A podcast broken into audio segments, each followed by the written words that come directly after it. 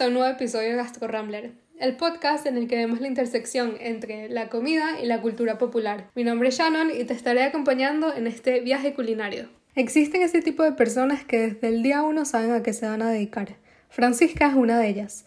Ella hoy en día es chef pastelera de Le Cordon Bleu Chile, es una alemana radicada en Chile desde hace muchísimos años y me comentó toda su trayectoria para llegar a donde está y cómo ha sido su experiencia como creadora de contenido se pudo conseguir a pesar de la diferencia de hora, de todo, y yo súper feliz de, de, tenerte porque, nada, te seguía desde hace tiempo y de verdad que siempre me había interesado como la manera en que lo explicabas todo y sobre todo porque, bueno, das clases en, en donde yo estudié también.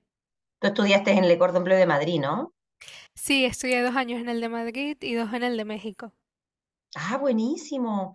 En eh, México, Ciudad, Ciudad de México, en Anahuac. Sí, en el de la Anahuac Norte. ¿Has ido? Sí, sí, he estado allá porque yo me fui a certificar con los chefs franceses allá. Ah, vale. Entonces nosotros todos los chefs de acá de, de la, de la universidad nos tenemos que ir a certificar, porque la casa central de Latinoamérica o de, de América está en, en, México justamente. Entonces los chefs eh, siempre, para poder nosotros dictar las clases en Le Cordon Bleu, nos tenemos que certificar con los chefs franceses directamente allá, para que en todos los cordon bleu del mundo siempre se enseñe todo lo mismo.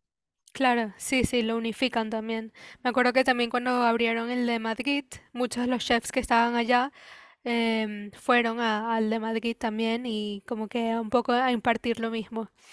Eh, platícame, a pesar de que lo que yo pueda haber conocido ya de las redes o, o lo que he visto de ti, un poco de tu trayectoria, cómo fue que empezaste en este mundo. Bueno, tenía yo 11 años. eh, yo soy de nacionalidad alemana. Eh, mi mamá y mi papá son alemanes, pero mi mamá cuando yo era pequeñita se, se separó de mi papá, el biológico, y se casó con un chileno. Este chileno en algún momento quería regresar a Chile, entonces ahí nos vinimos todos para Chile en el año 85. Yo tenía seis años. Entonces en ese, en ese periodo mi mamá se trajo todos sus libros eh, de cocina porque a ella le gusta mucho cocinar. Y mi papá biológico también, y mi, y mi abuela paterna y mi abuela eh, materna, ambos les gustaba también mucho cocinar. Entonces en mi casa siempre había eh, muchos libros de cocina y en ese proceso yo veía como mi mamá cocinaba y mi mamá también hacía de repente algunas cosas y ella me contaba, mira, aquí este proceso se hace así, asá, y pasa este, este y este efecto, el cambio, no sé, un poco como el, proceso de transformación en el horno y todo. Entonces me gustó tanto que yo empecé a hacer, hice, a, tomé una receta de casa e hice un, como un, un queque, un que le llamamos aquí en Chile, que es un budín. No tenía todos los ingredientes, por lo tanto reemplacé algunos ingredientes y me quedó fantástico. Y cuando llega mi mamá a casa en la noche, yo le digo, mamá, yo quiero ser pastelera. Y mi mamá me decía, ya, sí, sí, ya. como, como típico que los niños siempre quieren hacer, que quieren pasar por el médico, que el veterinario, no sé qué, quieren ser abogado. Yo como que pasé por todo, pero me mantuve con lo de ser pastelera y empecé a, a hacer más cosas en casa. Eh, no sé, yo creo que a los 12 años debe haber hecho los primeros profiteroles, yo lo encontraba súper interesante. Y me mantuve con eso, entonces después eh, acá en Chile se puede estudiar en, en, un colegio, en los últimos cuatro años de, de los 12 años en total que, que, se cursan en el colegio acá, eh, hay una posibilidad de poder estudiar una, una carrera técnica de manera paralela. Entonces se quedan los ramos más básicos de la escuela y luego eh, en base a la especialidad que cada uno eligió.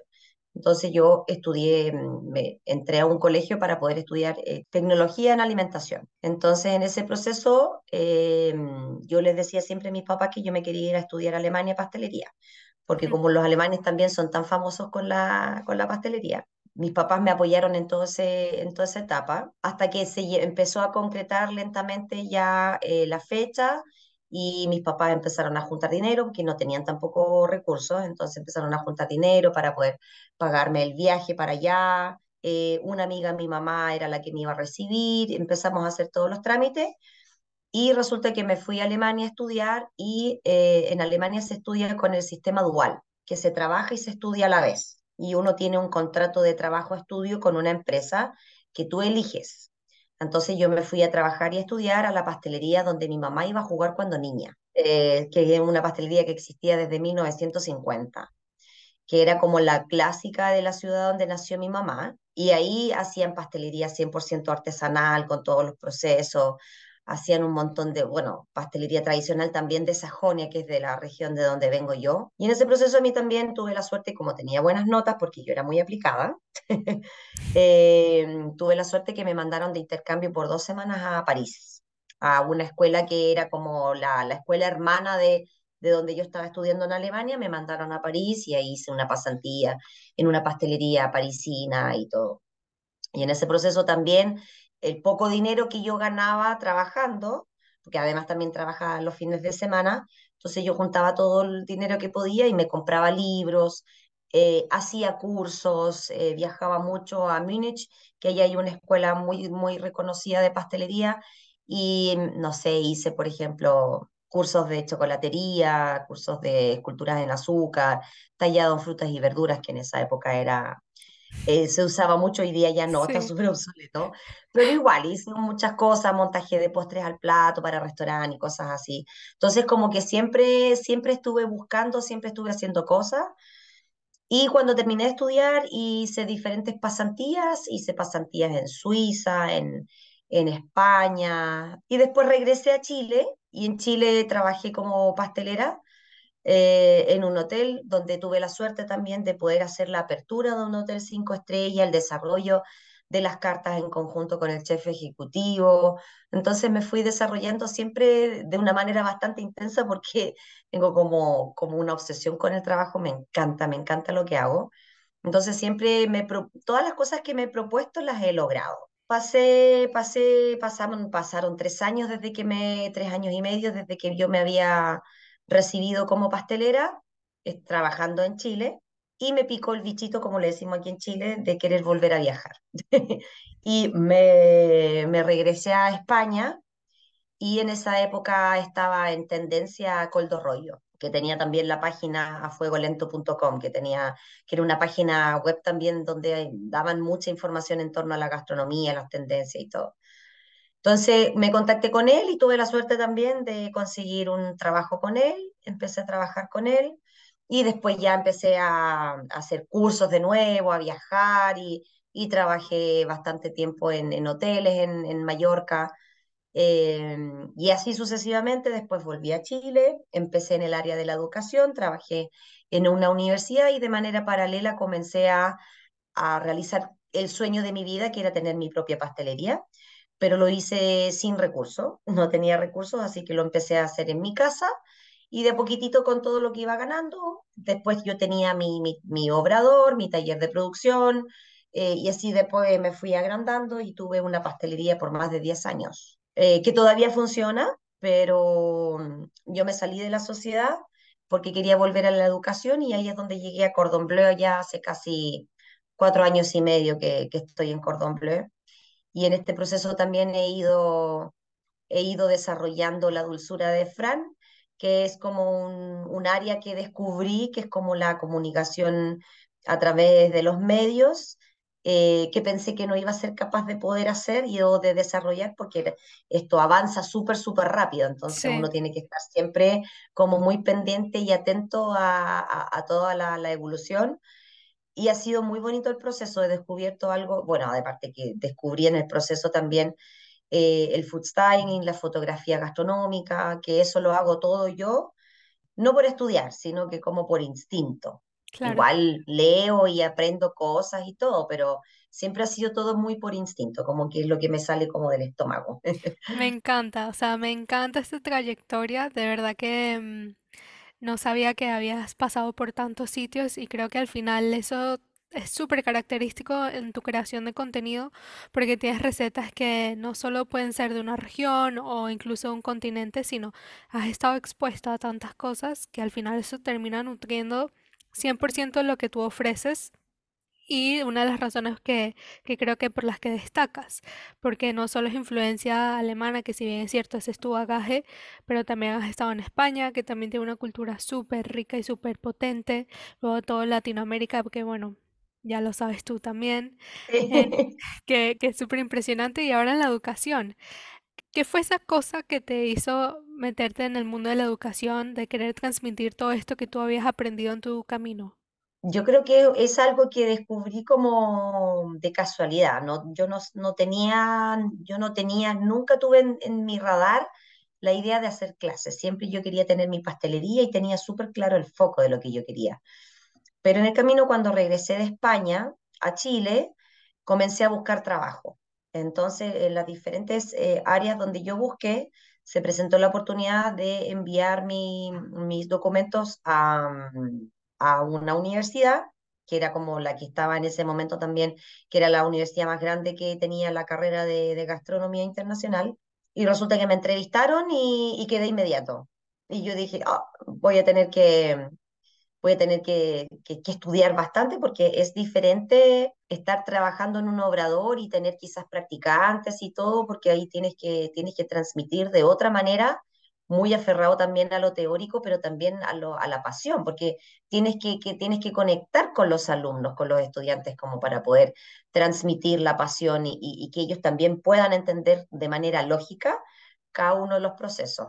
Entonces, como que, como que el destino me llevó a y descubrí un mundo tremendo eh, y descubrí que tenía, que tenía talento para poder explicar y para poder transmitir también que, el, que, que, que es mi motor, que es, lo que, me, que es lo, me, lo que me mueve constantemente, que es el mundo dulce que me encanta. No me imagino trabajando en otra área que no sea en el mundo dulce, pero quizás sí en, o sea, sí quizás en, en otras áreas, pero siempre en torno al mundo dulce, eso sí. A mí siempre me dicen que soy una golosa, porque no, no me, no me resisto. Creo que es de esas cosas que, que es lo que más me gusta, creo cocinar, lo que más disfruto. Para mí hacer pan me parece la cosa más relajante de la vida. Eh, el amasar una, sí, el amasar una masa y no sé, ponerle ahí todos mis sentimientos, un poco como el libro este, como agua para chocolate, Como agua para chocolate, sí. Que se transmiten también las emociones a través de lo que tú estás preparando. De verdad que no tengo pruebas científicas, pero tampoco tengo dudas de que eso es así, porque desde pequeña, ya sea con mi madre o con mi abuela, sobre todo en la cocina, como ella estaba y por lo general siempre estaba feliz, era como comíamos. Y para mí esos han sido los mejores platos de mi vida. Pero sí, cien por Sin ciento que me encanta. Em, ya cuando entras, que me dices que, que te encanta el, el estudiar un poco, no estudiar, pero hacerlo por tu, por tu cuenta, todo lo que es la fotografía, el estilismo, o sea, tú entras a tu cuenta de Instagram y eso es una cosa bella, o sea, que provoca seguir bajando, bajando, bajando, Muchas por, gracias. porque se ve súper rico, o sea, y todo entra por los ojos.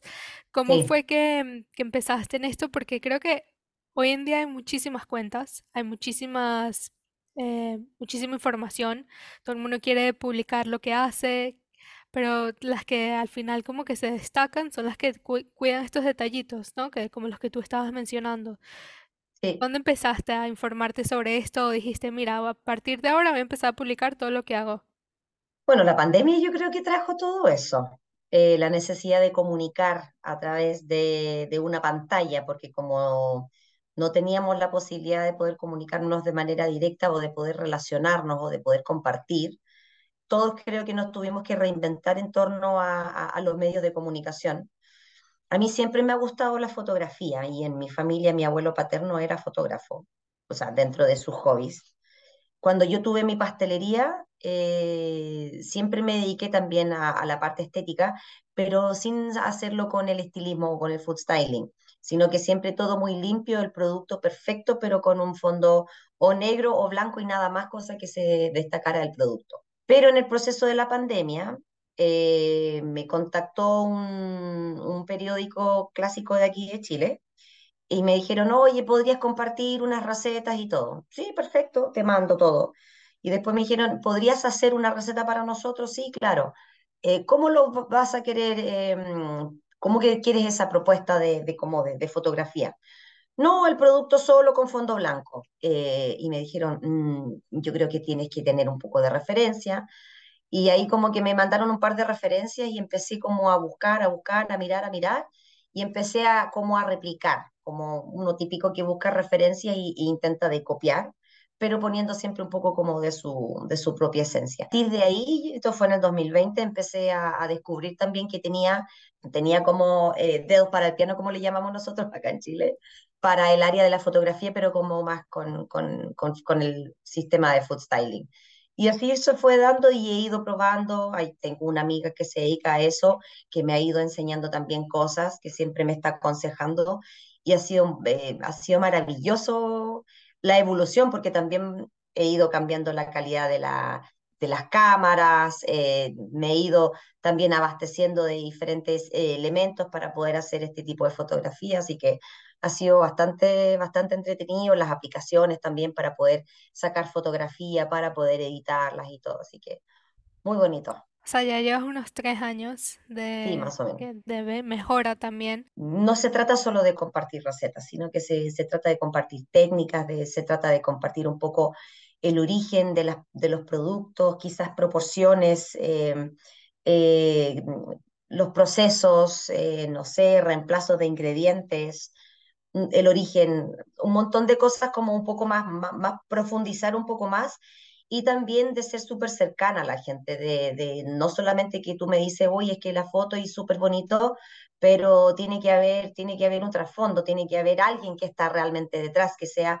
que sea humano, que sea cercano, que, que si yo comparto información también tengo que tener la capacidad de poder responderle a, a, las personas que me siguen, que si tienen dudas que yo se las pueda resolver o intente de resolverlas, que les responda, que esté siempre atento también a, a tener una comunicación fluida con ellos, porque si no siento que no tiene nada de sentido estar compartiendo cosas bonitas, pero, pero si yo no estoy ahí realmente para mis seguidores, dejo Claro. de tener eh, interés también, o sea, ellos van a tener que dejar de tener interés y, como que no hay, no hay coherencia en lo que uno comunica. Para mí eso es súper importante también, ser súper súper honesto en lo que uno comunica y cómo uno se comporta también en la comunicación con, con los seguidores. Sí, porque al final la dulzura de Fran, que, que bueno, para el que no sepa, es tu, tu proyecto de, de Instagram, em, es el, el hecho de crear una comunidad. Y, y la comunidad Sí. solo se crea si hay una interacción constante, que hasta cierto punto creo que igual también esto puede ayudar a la hora de, de enseñar, ¿no? Con tus alumnos. Me imagino que muchos te seguirán, verán ahí tips o recetas que les puedan ayudar y también crea un vínculo con, con esta gente a la cual le estás enseñando. Sin duda, sin duda. Aparte que también eh, para los alumnos a, a, nivel académico, para ellos también es importante que, los chefs que les están enseñando a ellos a nivel académico, verlos un poco también en acción, de, que, sepan que uno también tiene otras áreas en las que se puede desarrollar. Y, por ejemplo, no sé, nosotros acá en la universidad siempre tenemos diferentes eventos, eh, integramos también siempre a nuestros alumnos en eso y, y, que ellos te vean trabajar para ellos también es importante, porque no solamente enseñar es un área, sino que uno también se pueda desarrollar en el área gastronómica eh, de manera profesional y, y que también eh, tú puedas enseñarle a través de otras áreas a tus alumnos o que ellos también vean de que tú eres de verdad, que eres una pastelera o un cocinero real, no solamente para enseñar y, y transmitir la parte teórica y práctica. Sí. Son áreas diferentes. Y son, son modos también de, de comunicación diferentes, porque, por ejemplo, eh, no sé, el idioma técnico y la, y la manera de enseñar que nosotros tenemos en la escuela es súper diferente a lo que yo tengo, a lo que yo hago a través de los medios. Que la dulzura de Fran también tiene que ser cercana, pero tiene que ser entendible para la persona que no es del rubro para el aficionado, para el emprendedor, por ejemplo, Mm. que simplemente replican cosas de recetas que ven en, lo, en, en, en, las redes sociales o que ven en YouTube o que ven en un libro, que no, no tienen como la, la, el conocimiento técnico para poder aplicar las diferentes recetas. Entonces, son, son, son áreas diferentes de comunicación y uno tiene que tener la capacidad también de cambiar el switch en ese sentido. Porque si yo le enseño a profesionales, le enseño a estudiantes, a emprendedores y aficionados, son cuatro maneras diferentes de comunicar. Entonces, en la dulzura de Fran se, eh, es donde justamente yo tengo que lograr de, de, poder llegar a todas las áreas y, y, que aún así también sea fácil de entender, fácil de replicar y además también cercano. Claro, yo creo que está el truco de terminar siendo un referente si, si consigues ese punto que no creo que sea fácil porque si no todo el mundo lo haría eh, y, y que también consume mucho tiempo, sobre todo si no es tu trabajo principal el ser creador de contenido, em, pues quita bastante tiempo. ¿Cuál sería este consejo esencial que le darías a alguien que se quiere dedicar, ya sea a la creación de contenido o en general a la repostería? Bueno, yo creo que por, por, por esencia, creo que la- el amor que, que, que te, que te provoca eh, la gastronomía, la cocina, el mundo dulce, creo que la conexión con, con lo que uno está haciendo, eh, el respeto también a los procesos, eh, el transmitir también lo que, lo que a ti te mueve desde tu segundo estómago, que, o sea, desde tu segundo corazón, que es el estómago eh, transmitirlo a través de las preparaciones, no solamente en la parte estética, sino también en sus, su, en sus texturas, en sus temperaturas, en su sabor, que yo creo que también eh, se transmite mucho a través del sabor. El equilibrio, creo que también es súper importante el equilibrio, la, la identidad de no simplemente replicar algo, sino que yo creo que también que, que todo lo que uno haga tiene que tener tu propio sello. Eh, la identidad creo que es esencial eh, y a veces no hay que, no hay que hacer tampoco eh, las preparaciones más complejas, sino que podemos hacer lo clásico de siempre, de toda la vida, utilizando también los ingredientes que tenemos a disposición, que tampoco necesariamente tiene que ser siempre lo más caro. Eh, intentar también de respetar las temporadas, y, y, y, tradicional de siempre, pero con tu sello. Yo creo que eso también es esencial y eso está 100% también asociado a, a, la pasión y al amor que uno siente también cuando cocina y lo que uno quiere ofrecer hacia el otro lado, que, que transmita, que, que el producto hable por sí solo. Creo que eso también viene dado un poco con, con los años de experiencia. A veces cuando uno empieza no sabe muy bien qué rumbo quiere tomar o qué le va mejor y lo que hace es imitar, como cuando un niño que va creciendo, que va imitando a sus padres y ya luego uno pues va generando su propia personalidad en la cocina sobre todo. Tan Em, tú que has visto tantas generaciones pasar, ¿no? Por, por tus aulas, has viajado tanto, has visto distintas culturas. ¿Dónde crees que va este sector de la, de la repostería y la pastelería? ¿Dónde crees que se ve en 10 años con todas estas tendencias nuevas que están habiendo, nuevos ingredientes, ingredientes que ya no se consiguen tan fácil como antes? ¿Cómo, cómo lo ves? Bueno, yo creo que va 100% también hacia las alimentaciones alternativas, tanto por alergias también como también por opción.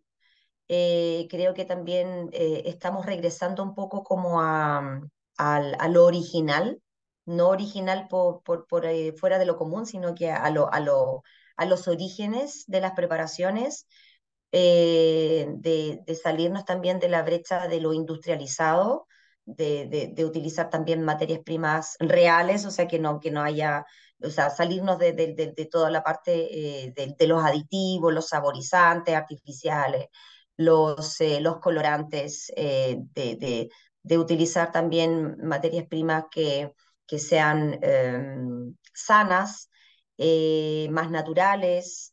eh, también creo que, em, creo que la esencia, la esencia de, los orígenes también es súper importante. Y como, como también la gente también está intentando también de, tener, de tener una opción de, alimentación más sana también, eh, reducir más los azúcares, trabajar con eh, materias grasas también más nobles. Entonces yo creo que también va por ahí eh, en torno a, a la alimentación mucho más saludable, más saludable, más saludable y más consciente.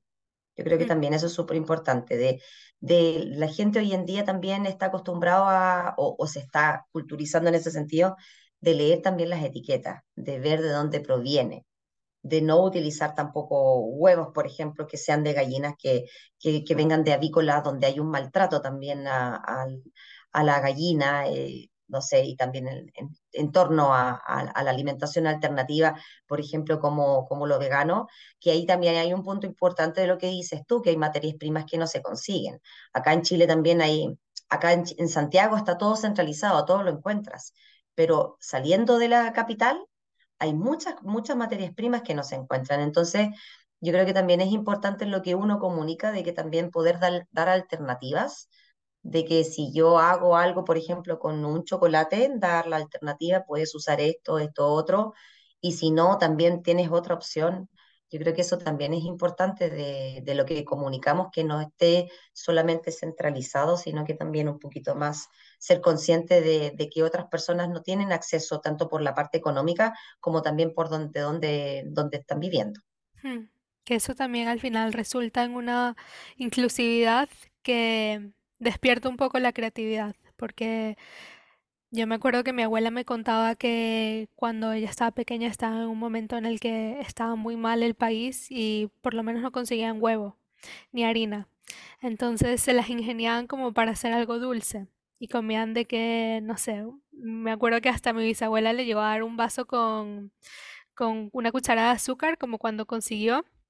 Y para Ujú. ella fue eso como el premio de la semana que se acordó y cosas así tan sencillas que, bueno, obviamente estamos hablando de otras épocas, pero que lo mismo va a pasar eh, a- para alguien que sea, no sé, intolerante al gluten o que sea vegano. Estas alternativas también despiertan un poco la creatividad y, y generan otras corrientes que, bueno, vamos a ver cómo, cómo evoluciona esto. Exactamente, con la, con el tema de las alergias alimentarias, eso también está asociado netamente a, a mi generación y a la anterior, a la alimentación que nosotros recibimos. Eh, porque si bien es cierto, nos alimentábamos muy bien y todo era mucho más fresco y era natural, no se compraba nada en el supermercado, sino que todo en los mercados. Eh, pero sí en ese proceso, en los años 90, en los años 80, empezó la industrialización de muchos de, lo- de los productos de pastelería, llegaron, llegaron todas las premezclas eh, y nos alimentamos también mucho con eso. Y eso por eso hoy en día también eh, las nuevas generaciones son tan alérgenas, son alérgicas a tantas cosas diferentes que uno de repente ni siquiera lo dimensiona. Entonces, en base a eso, creo que nosotros tenemos que hacer un cambio y nosotros como cocineros o pasteleros o como académicos eh, tenemos la, el deber y la responsabilidad de entregar las herramientas también para poder tener alternativas, que Mm, eso también es algo importante que tenemos que comunicar, de no solamente enseñar técnicas, sino que también entregar las herramientas a, a nivel teórico para que justamente puedas hacer un poco de todo con, con los recursos que tengas o con las restricciones que tengas. claro. Bueno, una última pregunta que te quería hacer. ¿Cuál es esa pastelería favorita en, en Chile y el postre favorito? Uy, mi postre favorito es que me encantan los postres de leche. Me encanta el flan. eh, acá hay un postre que, se- que es clásico, que es el flan, pero se llama leche asada, eh, porque es el mismo flan, las mismas proporciones, la misma técnica, pero simplemente que se le se hornea a una temperatura más alta, entonces queda mucho más rústico, más tosco. Eh, yo creo que los postres de leche, me encanta la crème brûlée, la leche asada, el flan, todas esas cosas, esas cosas. Y de tortas, ahí me, me, me gustan mucho las tortas de hojaldre, y hay una torta acá que me encanta, que es la torta amor, que es una masa que se elabora, es una masa como masa galletada, Ujú. eh, neutra en sabor, tiene mucha yema, eh, tiene vino blanco, mantequillo, margarina, y se rellena con crema pastelera, con mermelada de frambuesa, con crema chantilly y además tiene dulce de leche. Una bomba, pues. entonces es una bomba, pero junta todos los sabores que a mí me encantan, que, y por eso se llama la torta amor. Bueno, es clásica aquí en Chile. ¿Y de Esos son, pastelería favorita? uy, mi pastelería favorita acá, qué difícil. Yo creo que hay un amigo que hace pastelería francesa muy, muy, muy buena, que se llama Roberto Muñoz, y que acaba de abrir, un, un segundo local y que tiene, que tiene cosas muy, muy ricas. Pero, por ejemplo, de la que vende la torta que me gusta mucho, hay una pastelería antigua que se llama la pastelería Frutillar. Y ellos tienen la torta Puerto Varas, que es la misma que yo te conté, pero la hacen con masa de hojaldre. Mm, Espectacular. Y aparte que es una masa de hojaldre muy, muy finita, exquisita.